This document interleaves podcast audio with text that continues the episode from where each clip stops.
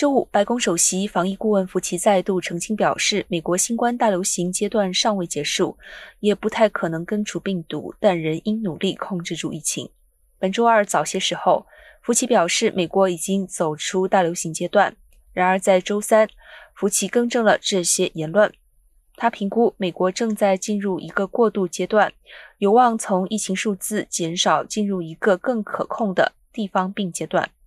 他指出，卫生官员希望走出急性大流行阶段，病毒在这一阶段达到可控的程度。福奇还表示，美国可能永远也无法达到典型的群体免疫，面临的障碍包括免疫减弱、病毒不断变化以及反疫苗运动。